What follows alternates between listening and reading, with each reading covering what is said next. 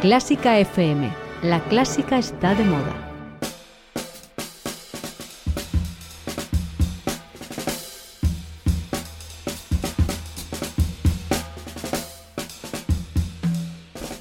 Mario, cuéntame la música.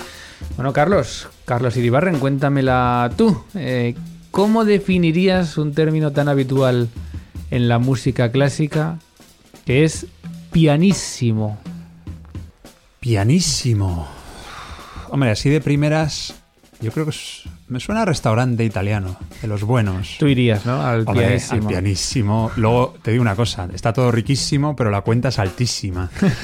Pero sí, claro. con dos S todo. Todo con dos S. Y si lo llevamos a lo musical, yo creo que creo que cuando se interpreta una pieza y en la partitura está escrito por el compositor pianísimo, quiere decir que hay que hacerlo como especialmente suave, a un volumen más bien bajito, bajito. Bueno, bienvenidos todos a Cuéntame la música. Lo que acaba de hacer Carlos Iribarren es pues un intento de definición del término que tenemos hoy. Tengo que decirte que sabes bastante de música últimamente, se ve que estás poniéndote al día. Pero vámonos para explicarlo bien, vámonos al piano.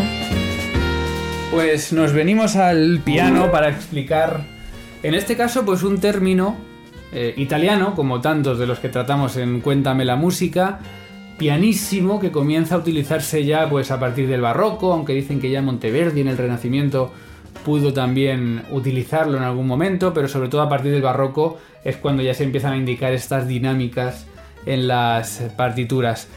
El término pianísimo viene de piano, otra palabra italiana, piano, que quiere decir algo así como plano, piso, llano, es decir, algo lineal que está también en términos musicales, nos da esa referencia de que está un poco por debajo de la línea habitual o de la línea más normal, en este caso en cuestión de volumen. En una partitura, pianísimo se indica con dos P's eh, y es una indicación para los que estéis viendo el vídeo en redes sociales y es decir, es una indicación que indica este matiz y que hasta que se diga lo contrario sigue vigente. Es decir, si vemos un pianísimo, hay que seguir con ese pianísimo hasta que el compositor diga lo contrario. En concreto, en esta tercera sonata para piano de Brahms, eh, este pianísimo sonaría algo así.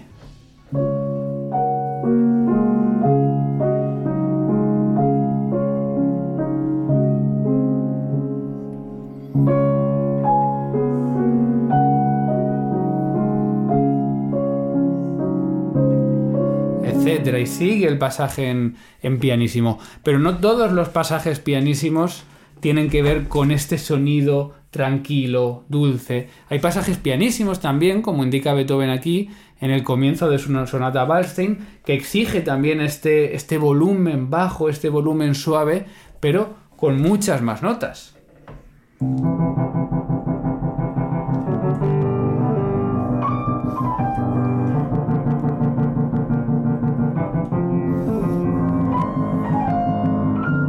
Aquí Beethoven dice pianísimo y a partir de ahora sí que indica otra cosa que quiere decir que hay que salirse de ese pianísimo, en este caso un crescendo. Es decir, pianísimo que nos indica una relación de volumen con respecto al resto de elementos de la obra y que se puede utilizar, como vemos ya indistintamente, sea cual sea el color o el sentido del, del pasaje concreto que estemos tocando. Sonata Waltzing de Beethoven, tercera sonata de Brahms, millones de obras a lo largo de la historia que utilizan este término, incluso más de dos P's. Pianísimos son dos P's, puede haber tres, puede haber cuatro, puede haber cinco. ¿Quiénes fueron los primeros compositores que eh, empezaron a utilizar más de dos P's? Eh, ¿Cómo se busca, cómo se trabaja este, esta dinámica de pianísimo? ¿De qué depende? ¿Se puede hacer en cualquier registro? ¿Se puede hacer con cualquier instrumento? Bueno, pues esto y mucho más vamos a aprender hoy en Cuéntame la música en este nuevo podcast, además con un gran invitado. Cuéntame la música con Mario Mora. Intercentros Melómano 2021. Representa a tu conservatorio como solista y gana una gira de conciertos. Abierto el plazo de participación para grado profesional hasta el 29 de octubre. Anímate a participar y celebra con nosotros nuestro 20 aniversario. Más información en fundacionorfeo.com.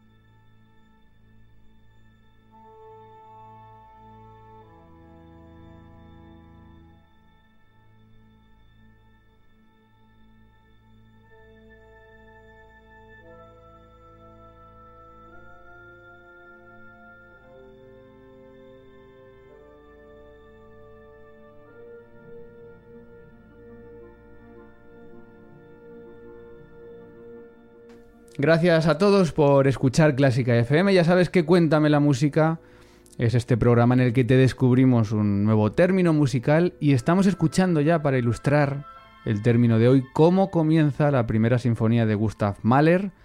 Así suena una orquesta pianísimo, en concreto Mahler marca tres P's, ahora hablaremos de ello, a los instrumentos de cuerda y pianísimo, esas dos P's, a los instrumentos agudos de madera.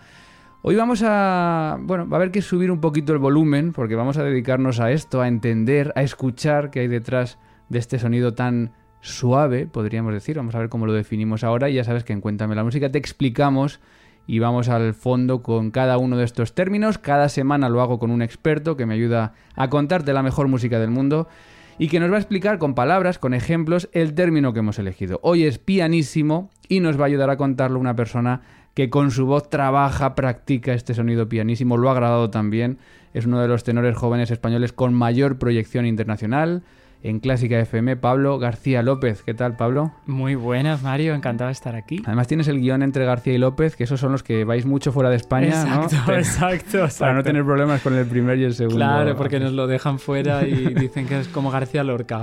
bueno, te pillamos en medio de, una... Bueno, estás en, Suiza ahora, ¿no? Cuéntanos. Sí, en Lausanne, haciendo Le Noche di Figaro de Mozart y, y nada, muy feliz porque, bueno, Mozart para mí es mi compositor favorito.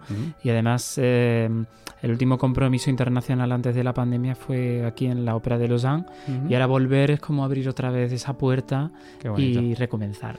Bueno, has estado en muchísimas óperas de todo el mundo, en Oman, en Lieja en Toulouse, estás ahora en Suiza, eh, has estado también en el, bueno, en el Real, en las Arts de Valencia. En el Real vas a estar ahora pronto también, esta temporada. Eh, eh, haciendo la Bohème de Puccini y ahora en las funciones de Navidad y con muchas ganas ya de, también de, venir aquí a casa. Creo que queda claro por qué Pablo está aquí, porque nos va a ayudar a, a contar todo lo que vamos a contar. tiene un bagaje muy grande y eh, te pregunto, ¿algún pianísimo de estos que recuerdes en algún gran teatro de ópera? Ahora hablaremos del volumen de los teatros, que también tiene mucho que ver. ¿Recuerdas algún pianísimo en alguno de estos papeles de tenor que has hecho últimamente? Sí, eh, recuerdo, recuerdo un pianísimo muy famoso que había en, en Durandot, de Puccini, eh, en la parte de pim pam pong que yo hacía pong, que es el, digamos, el, tenor más agudo, o sea, el, de los tres el que tenía la escritura más alta, y me acuerdo que había un sí eh, natural con, con, tres pianissimis y que Tsubi Meta me lo pedía, que es con el que lo, la hice siempre, me lo pedía súper sutil y súper... Y era, verdaderamente era, era un, una cosa un poco casi mística, porque tenías que estar tan concentrado dentro de todo lo de, la ópera y ese momento que era un momento ya avanzada, que había que concentrarse tanto, ¿no? Pero, pero es, eh, he de decir que los pianísimos es una virtud que yo he tenido en la voz desde siempre. Mm, Entonces tampoco puedo decir que he tenido que trabajar mucho, sinceramente, técnicamente el pianísimo. Es algo que ha estado como y me acompaña en, mi voz. Eh, hablar del sí, entiendo agudo, el que va antes de ese do de... Exacto, el que va antes de ese do de pecho. O sea, que, hay estamos hablando ya de un registro... Sí, sí, hay que apretar todo lo que se puede apretar. bueno, ya sabes que en Cuéntame la Música, como veis, hablamos en primera persona de estos conceptos. Vamos a descubrirte curiosidades más allá de lo que puedas saber que es este pianísimo. Vamos a disfrutar también juntos de la mejor música del mundo que representa este concepto. Un pianísimo, por cierto, tú dices que aparece en la RAE, está en el diccionario de la RAE, eh, la palabra pianísimo. Yo digo no. Pues sí aparece. Oh. Me ha sorprendido a mí también. Y además, eh, en la primera sección dice, dicho de un pasaje musical ejecutado con un sonido muy suave y muy poco intenso. Vamos a ir incorporando palabras a esta definición. Ya suave es una palabra que puede mm. relacionarse con, con, el sonido también y muy poco intenso, que viene siendo un poco lo mismo, que también podemos hablar de, de proyección. También dice el diccionario de la RAE en una interpretación eh, gradación muy suave y muy poco intensa del sonido. Es decir, lo mismo y también dice con un tono muy suave y muy poco intenso. Suave y poca intensidad eh, son dos términos que vamos interpretando. También el Oxford Dictionary of Music dice pianísimo muy suave. Su ah. abreviatura es Pepe. ¿Podríamos definirlo por ahí, el pianísimo, como un sonido suave? Yo creo que sí. Yo creo que, también es importante eh, partir de imágenes. A veces nos ayudan mucho, ¿no?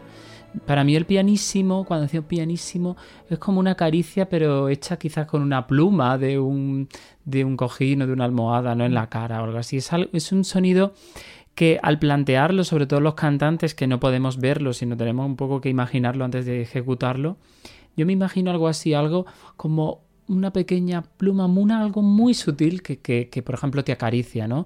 Y eso te da ya una parte para, para ponerte a hacerlo. Pero yo creo que, los, que todas estas cosas también depende mucho del compositor que lo haya escrito.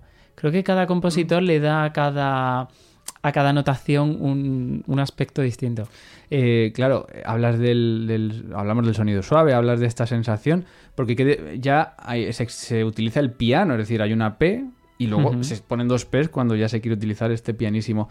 ¿Qué diferencia habría, tú como cantante o como músico, entre este matiz piano o el pianísimo? O sea, ¿se, ¿realmente se puede diferenciar? Yo creo que sí, yo creo que sí que se puede diferenciar porque Partiendo, creo que, no hacemos actualmente muchos pianos. Eh.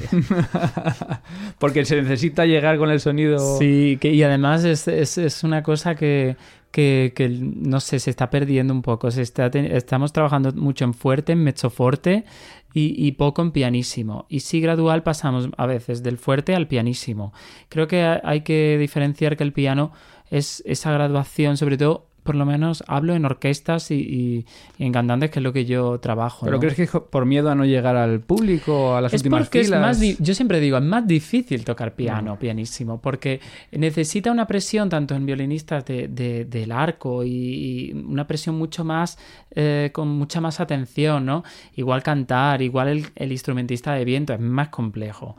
Entonces, eh, creo que también el piano eh, hace que tengas necesites una destreza técnica mayor. Y el forte a veces eh, en este tiempo yo creo que, está un poco sobresaturando los auditorios, para mi gusto. ¿Pero tú crees que porque a la gente le gusta más o va a aplaudir más con ese forte o por facilidad de, técnica? Bueno, hemos pasado por, porque yo creo que es un poco las dos cosas, ¿no? El público quiere un poco a veces el chimpún y en nosotros está también darle un poco el, un poquito la, joya o, la cosa especial. Por eso creo que, que el piano y el pianísimo tenemos que, que trabajarlo y valorarlo. Y el pianísimo, está, el piano estaría mm, en algo un poquito, creo que menos sutil, menos suave, mm, por decirlo así. Em, ¿Tú dirías que es pianísimo similar a, a íntimo o es importante mantener, porque tú hablas precisamente también de eso, ¿no? Y tú cantas en teatros muy grandes. Sí. ¿Es importante mantener la proyección o hay que olvidarse un poco de eso y tener más la sensación esa de caricia que tú has comentado? Yo siempre lo pienso cuando lo hago en algo que tiene que es, tiene mucha punta. Eh, es mi idea mental. Y entonces a veces es, curioso porque un pianísimo en una nota aguda, que eso es, a veces mucho más, eh, digamos, para el público también le gusta más, es algo llega mucho más en el teatro si se hace bien, con, un armónico, ¿no? Con, con, un color cristalino, vamos a decir, para el público. Como, o sea, siempre decimos que si pones una copa eh, de cristal de bohemia, a lo mejor ping, y le das con un dedo, ese sonido punzante, pero a la vez piano, atraviesa la sala, ¿no? Eso creo que puede dar una idea de lo que puede llegar a ser un pianísimo en alguien que a lo mejor no sepa de música, ¿no? Y en cuanto a registros, porque matizas siempre cuando hablas de agudo y demás, eh, entiendo que hacer un pianísimo en agudo es muy difícil. Sí. Eh, ¿En grave o en medio registro? En grave es quizás más se puede jugar ahí con el color, yo creo. En, en, pianísimo en agudo es muy, muy, muy difícil para los cantantes porque necesitamos mucha presión de aire el aire necesita que cuando subimos tenga una presión mucho más, eh, mucho más grande y claro, es, es, estás ahí en el filo de la navaja. En cualquier momento el sonido se puede cortar, en cualquier momento puede pasar algo, pero a mí me gusta mucho eh, esos sonidos y además me parece, no sé, un poco estar ahí como un equilibrista. Pues hemos, pensado en registros y hemos pensado eh, qué piensa un flautista cuando tiene un flautín entre las manos y de repente ve ese pianísimo, porque igual que en el canto, también en los instrumentos agudos tan delicados, eh, es un reto. Así que le hemos preguntado a Juan Val, que es flautista, que nos cuente qué ocurre, es decir, cuánto de difícil es hacer ese pianísimo en registros agudos y sobre todo también con el flautín, que nos cuente su experiencia con esos pianísimos. Juan Val, flautista. Hola Mario, pues bueno, la verdad es que es algo habitual, ¿no? Encontrarse piano, pianísimo o pianisísimo en el flautín o en la flauta en el registro agudo. No es algo que aparezca todos los días en todo momento, pero bueno, nos lo podemos encontrar con cierta facilidad, pues por ejemplo en repertorio eh, en la orquesta o en repertorio, por ejemplo, de sonatas o conciertos para, para flauta y, orquesta o flauta y piano, ¿no? Entonces, pues bueno, es algo que cuando aparece, pues bueno, puede entrar el miedo un poco según la situación, ¿no? Porque si lo estás tocando en orquesta y, mm, tienes que tocarlo tú solo o algún momento muy delicadito, pues a lo mejor puede entrar un poco ahí el, miedillo, ¿no? Pero bueno, eh, la solución, pues la solución es mm, básicamente, como dirían muchas veces en los instrumentos de viento, apretar el culo. no, bueno, tiene una, tiene una técnica y digamos que es pues pensar que, el aire tiene que ir muy lejos, la, velocidad del aire tiene que ser bastante alta y, poquita cantidad de aire. Por eso la dificultad de tocar, de tocar en pianísimo en el registro agudo.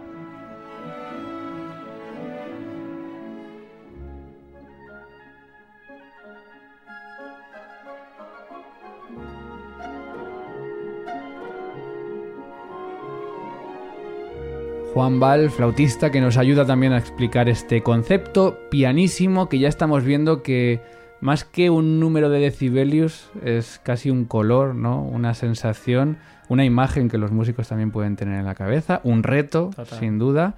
Eh, ¿Tú recuerdas cuántas P's te has encontrado como máximo en una partitura? Yo creo que me encontré 5 P's en una partitura de Francisco Coll que es un compositor contemporáneo, eh, una ópera que hice en, el Palau de les Arts que se llamaba Café Kafka y tenía unos eh, grandes, jugaba mucho el personaje, también juega con lo que sucede a veces, las dinámicas, ¿no? Lo que decimos. El personaje era una, una persona un poco mal y que estaba mal y entonces jugaba con el fortísimo, con cuatro eh, fuertes, Fs, perdón, y, y, y, jugaba también con las cinco Ps para, para sonidos también, eh, incluso do, re sobre agudo hay que decir, eh, para también los no músicos, los compositores tienen la libertad de escribir las que quieran. Nunca se suelen escribir, pues yo creo que 5 o 6 es el máximo que, se ha escrito nunca. Eh, y que según el número de P's, que por cierto, yo siempre tengo la duda cuando hay tres, que es pianisísimo o piano pianísimo o tres P's directamente, ¿no? Yo creo que cuando hay más de tres P's o tres F's, si está el compositor vivo hay que ir y, matarle. Pues el primero que, el primero que, el primer compositor que hizo ya uso de un pianísimo extremo, llegó a poner hasta 5 P's, fue Tchaikovsky, que en el final de su sexta sinfonía oh.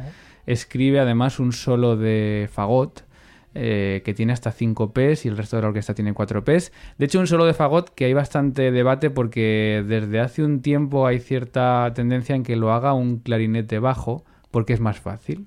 Hablamos también de instrumentos y de registros y a alguien se le ocurrió, oye, pues si va a sonar más o menos lo mismo y el fagot no puede tocar cuatro Fs, que lo haga en clarinete. Vamos a ver si somos capaces en, esta grabación, vamos a escuchar solo los tres minutos finales de la sexta sinfonía de Tchaikovsky, donde en la partitura aparece, yo creo que por primera vez en la historia, 4 y 5 Ps. Vamos a ver si somos capaces primero de entender cómo suena ese pianisísimo y luego de si está sonando un fagot o está sonando un clarinete bajo.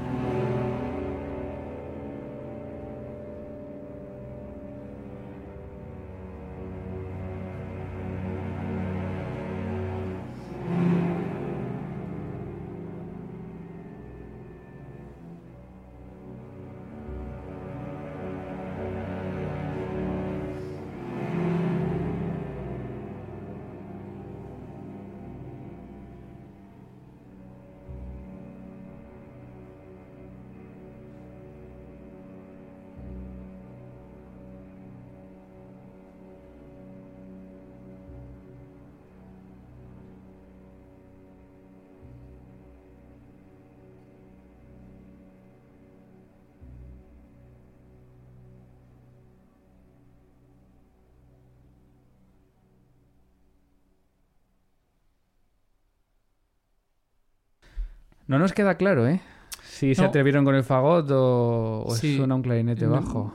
No sé, nos decantamos más por clarinete a veces, ¿no? Sí, yo creo que nos puede ayudar si alguien lo está escuchando. Estamos escuchando a la orquesta del Teatro Marinsky con Valery Gergiev, que yo he oído a por ella digo, este no puede cambiar el fagot por el, por el clarinete.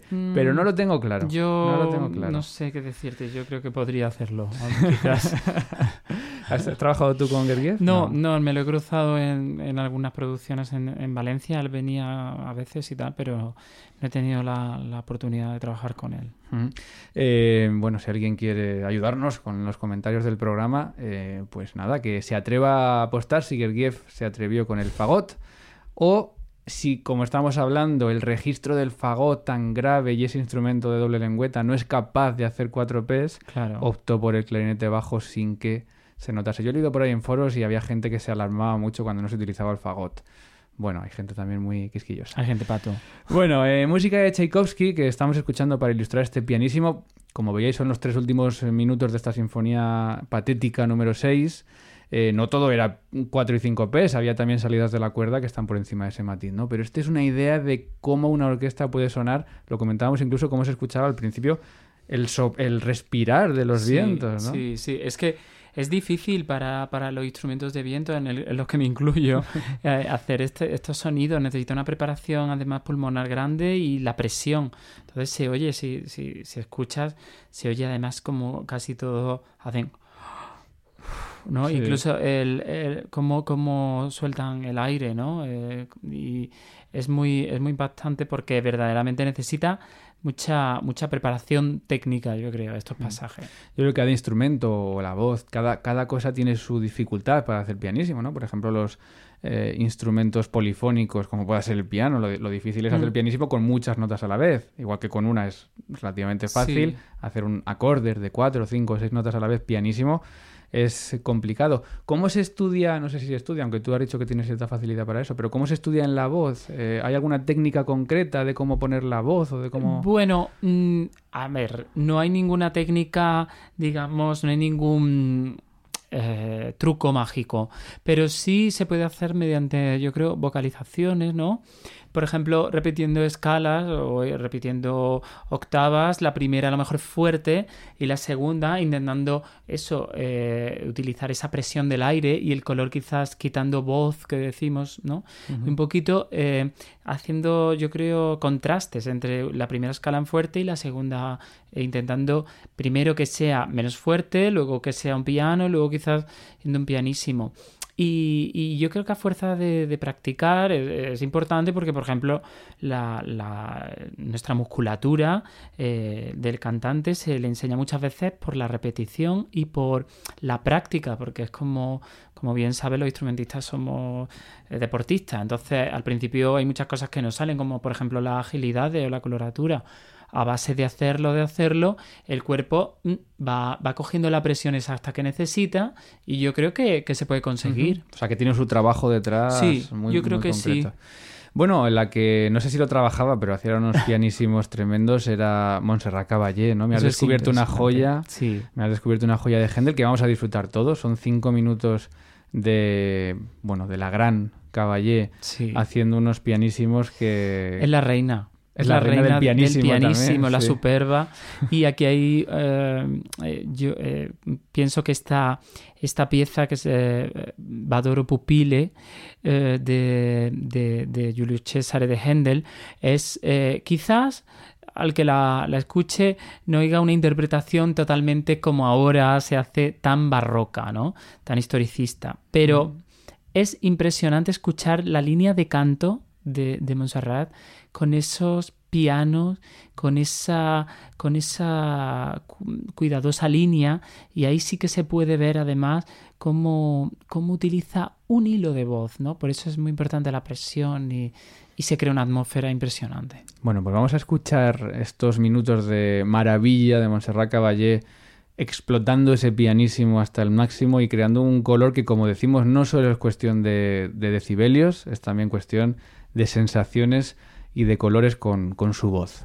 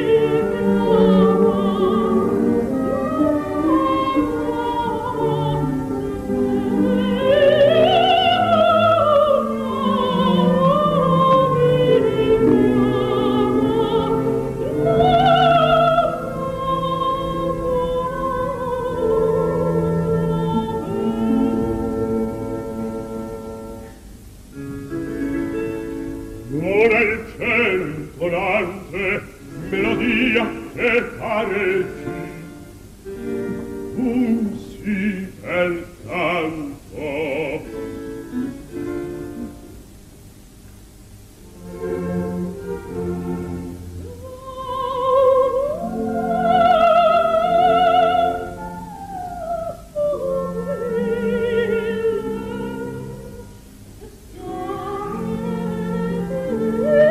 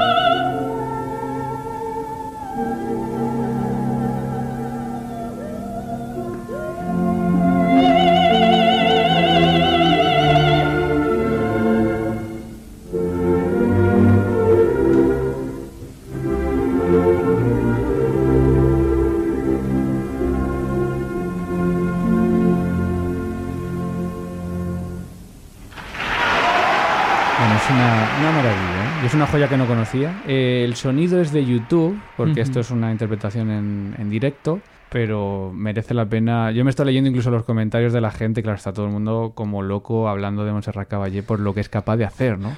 Es que es una cosa impresionante, ¿no? Nos quedamos. Yo creo que, que estas joyas a veces no aparecen, pero hay que, hay que valorarlas, ¿no? Eh, Siempre nos quedamos con otro. Exacto, sale más a la luz, pues esos fortes y tal. Pero Montserrat era famosa por los pianos. Y creo que en esta interpretación ella hace un, un alarde, incluso de chulería, ¿no? Por así decirle, decir. Esto que es mi especialidad, os voy a regalar un ratito al público y bueno, y de generosidad para que, para que oigáis eh, este, esta pieza maravillosa, ¿no? Eh, Montserrat, eh, tú estáis acostumbrados a los grandes teatros cerrados. Ah, eh, no sé si por un lado cambia el pianísimo según el tamaño del teatro. Por ejemplo, eh, nos hemos acordado la última vez que estuviste en Clásica FM, en aquel programa que hacíamos, operando, eh, porque estabas en la Fundación Juan March, haciendo también una ópera. ¿Era semi-representada o era, Era representada. representada?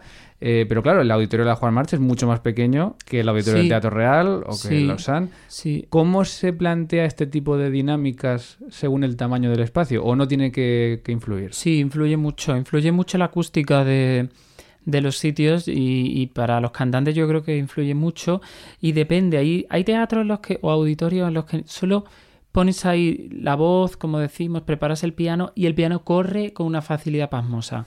Hay otros que no, que necesitan incluso todavía más presión porque parece que la voz no corre, ¿no? También hay que... mm, hay que, que- que pensar un poco siempre en, yo creo que aunque el, el piano sea el más pianísimo del mundo, siempre tenemos que tener la sensación de que llega a la última fila del- Ujú. del, del auditorio del teatro. Eso es importante y luego también cambia, por supuesto, en una grabación. ¿no? En una grabación eh, necesitas no tanta, digamos, lanzarlo tan lejos, sino mm, crear ese color, ese, esa suavidad, ese- ese Cambia la proyección también. Exacto, sí, cambia, cambia muchísimo y, y es distinto, pero, pero se va aprendiendo a, a medida que vas moviéndote por auditorios, por teatros, hay sitios que solo necesitan un, pensar en un color un poquito más claro y, y se puede crear, ¿no? Creo que también se puede aprender mucho escuchando desde el público. Y a mí me ha pasado muchas Sí. veces escuchando a pianistas, ¿no? Que dices, madre, ¿cómo ha conseguido ese, Claro. ese color, ¿no? Que una vez cuando tú estás en el escenario a lo mejor no eres consciente de que eso se puede hacer, ¿no? ¿Te ha pasado a ti, aparte de con los, estos grandes, ¿no? De estar en, en el público viendo alguna ópera o viendo compañeros y decir, ¿cómo es capaz de hacer eso esa persona? Sí, sí, he oído, he oído cosas maravillosas y, y- y yo creo que el que consigue, estamos hablando mucho de, de imágenes, ¿no? De, del pianísimo, de, de los colores y tal. Por eso creo que es muy importante eh, tener una gran imaginación, una gran intuición eh, buscando todo esto, porque para ser músico necesitamos esto para crear esos colores, ese pianísimo, buscar. Hay muchos tipos de pianísimos que tú podrás hacer al piano distintos y yo con la voz. Seguramente tú me oyes el piano de ese de Puccini que he contado y es de, de un- es de una manera y luego en recital con piano hago otros de otra manera, ¿no? Pero por eso tenemos que ir escuchando a gente que, como esto, Montserrat, porque es inspirador para nosotros, ¿no?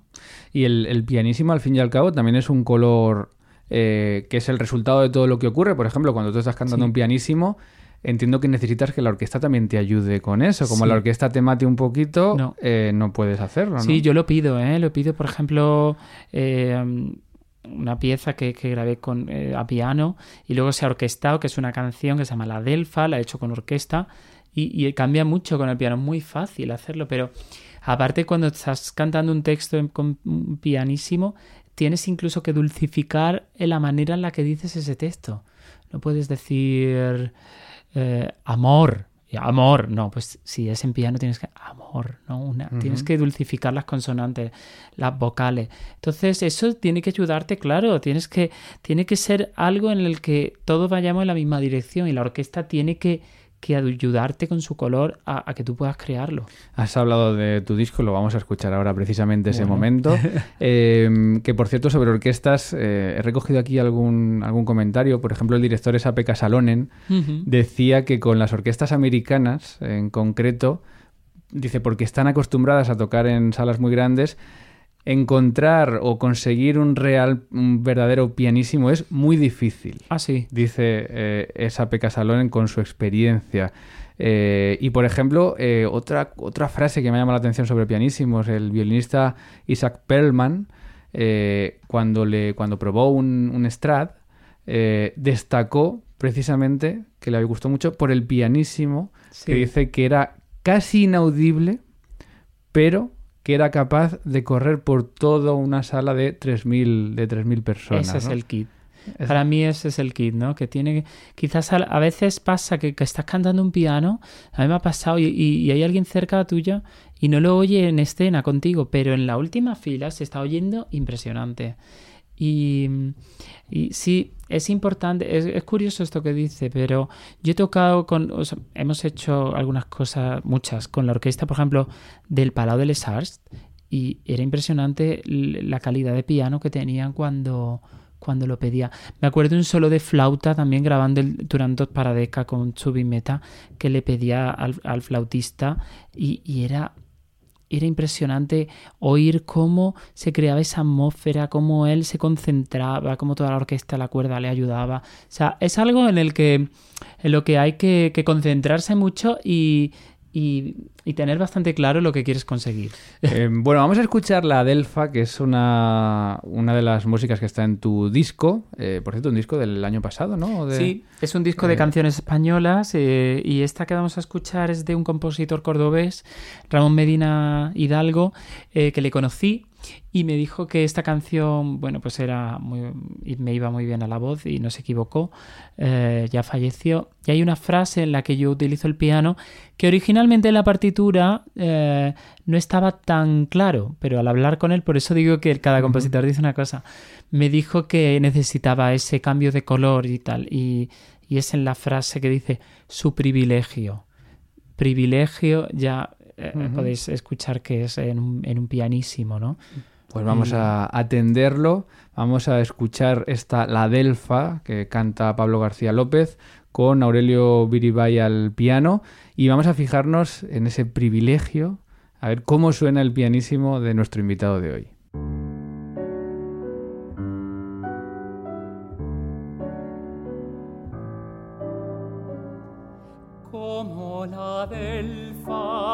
Delfa, oh sí, como la delfa mecida frente al mar sin vanos sueños de eternidad. Tan solo contemplando el desierto del agua, la luz pura bañada por el sol.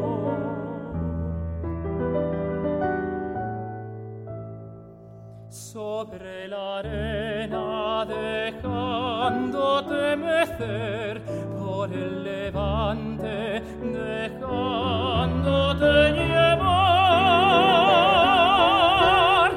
solo escuchando la música del mar entre los pinos rumorosos de azul tan solo oyendo el la vida, la luz del existir, su privilegio. Sin preguntar por qué, como la del mar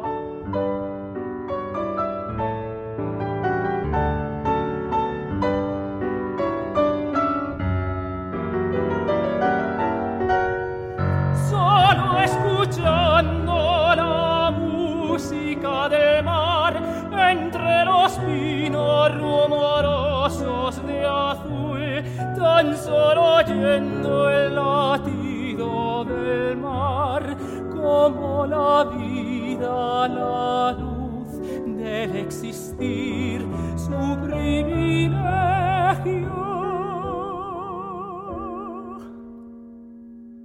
Sin preguntar por qué.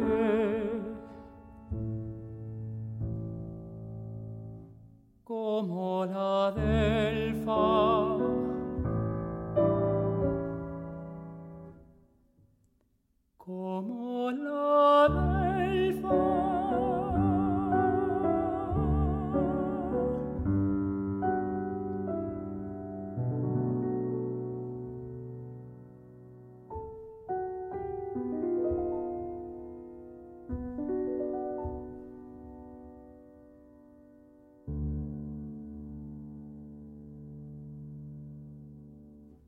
Pues ahí hemos escuchado en el privilegio, además te quedabas en esa nota, ¿no? Sí, como un Eh, tenuto, ¿no?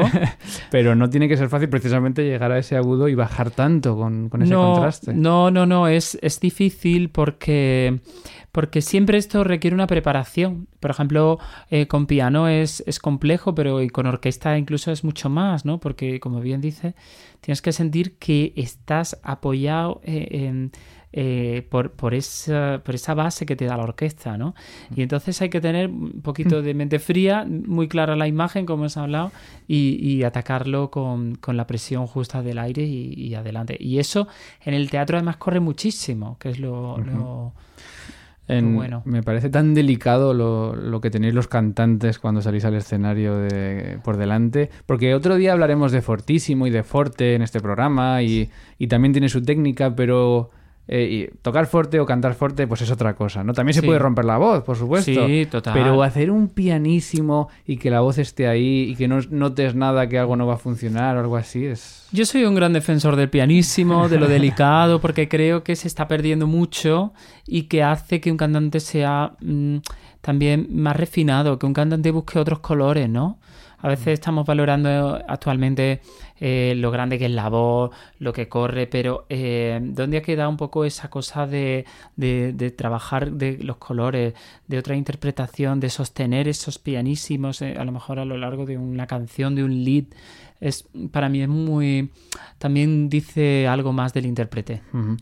Bueno, vamos a ir acabando ya este repaso por el pianísimo. Recordamos, pianísimo, un matiz, una dinámica que, pueden escribir los compositores. Por cierto, las dinámicas que nacen, bueno, ya dicen que Monteverdi puso ya alguna vez piano fuerte, pero bueno, sobre todo a partir del barroco, clasicismo, empiezan ya a ser habituales en las partituras que los músicos hacemos cuando la vemos puesta, también a veces cuando no, ¿no? Como tú has Claro, explicado. A veces- A veces no totalmente. pone pianísimo o piano, pero bueno, tú dices, aquí tiene que haber ese pianísimo, ese piano. Sí, y hay que ver muchas veces el, el- el autógrafo del, del- del compositor, porque a veces hay tachado, eh, cuando dicen que hay errores, a veces ahí se aprende más que lo que pone en la partitura, porque a veces ves que a lo mejor pone un dolce, lo ha tachado y ha puesto un pianísimo, entonces tú Mm. ya sabes por dónde va la idea de lo que quiere conseguir, ¿no? Me has dado una idea con lo de Dolce. Igual, igual te secuestro para otro programa y hablamos de. bueno, de pues Dolce. yo estoy Porque dolchísimamente también, preparado. también es un término muy. Bueno, que da mucho de sí. Bueno, hablando de pianos, de pianisísimos, eh, he leído. ¿Sabes lo que es Reddit? Una red social que hay por ahí por, por No. internet. Bueno, hay un- es como una red social ahí donde todo el mundo habla de todo. Ah, sí. Y me he encontrado un post sobre pianísimos. que- ¡Guau! Que, me ha llamado mucho la atención. Y me ha hecho mucha gracia un, un comentario de un percusionista que decía: Una vez eh, me encontré en una parte de percusión cinco P's eh, para. eh, era, era de parches y encima el compositor decía: muy ligeramente. Uf, Dice, ¿en serio? O sea, ¿qué, qué hago aquí, no? Bueno, pues retos que nos encontramos los músicos y vamos a acabar con una pieza. Otro de los que explotó también los matices hasta el límite fue Isaac Albeniz en, en su Suite Iberia, por ejemplo, que es su última obra para piano. Y ya solo, por ejemplo, en El Puerto, que es una de las más breves, la vamos a escuchar, eh, tenemos eh, desde 4 y 5 Ps hasta 3 Fs. En 4 minutos de música, esa diferenciación. Yo os pido que tengáis atención, que prestéis atención, porque la primera parte del puerto de Albeniz, que es del primer libro de la Suite Iberia, eh, solo existe una graduación de 2 Fs a P. Y a partir de la segunda mitad ya llegan las 3 Fs y sobre todo al final hasta las 5 Ps. 5 Wow. Ps, piano, piano, piano, pianísimo, es lo que le pide Albeniz al pianista. Vamos a ver cómo suenan tantas P's en un piano.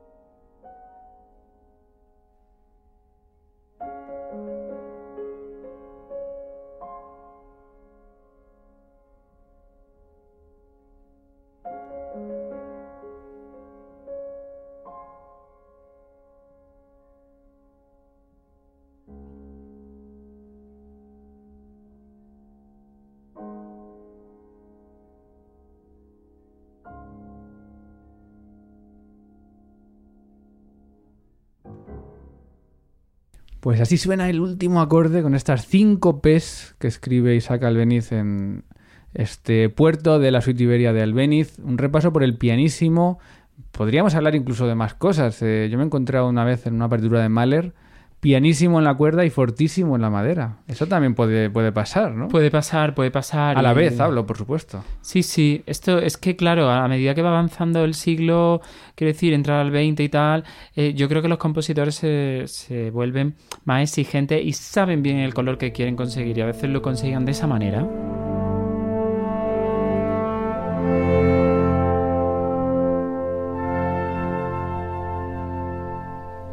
Pues esto es música, esto es la música, es la mejor música del mundo, te la contamos cada día en Clásica FM y hoy nos ha ayudado Pablo García López, eh, cordobés, tenor, que está pues por todo el mundo, ahora en Suiza, vamos a tenerlo este año también en el Teatro Real.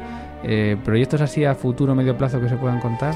Bueno, voy a estar en, en el Auditorio Nacional, que nunca he estado, eh, con el ciclo de la UAM, en un oratorio de Fanny Mendelssohn. Ah, el oratorio de la peste y también vendré con la, con la Orquesta Nacional a hacer Salomé con Afghan, así que muy bien, voy a estar por aquí mucho. este es el nivel que tenemos en Clásica FM. Bueno, por supuesto. El que trae Pablo García López. y todos vosotros. Tenor, muchísimas gracias, Pablo. Gracias, Mario. Gracias a ti, gracias a Juan Val, que también ha participado, gracias a todos los mecenas que apoyáis Clásica FM y que seguís haciendo posible este este proyecto, a todos los que nos escucháis, a todos los que compartís estos programas y ya sabes que si no puedes contribuir uniéndote a la familia de mecenas, pues nos ayudarías muchísimo también si puedes darle al like en este reproductor de o en la plataforma que lo escuches, si puedes compartir el podcast en redes sociales o si puedes dejar tus comentarios o interactuar todo lo posible porque así cada vez más gente conocerá Clásica FM. Se despide quien también te ha contado hoy la música, Mario Mora. Sé felices. Adiós. Y si has llegado hasta aquí, es posible que te gusten todos nuestros podcasts. Ayúdanos con 5 euros mensuales y haz que Clásica FM siga siendo posible. Más información en clásicafmradio.es.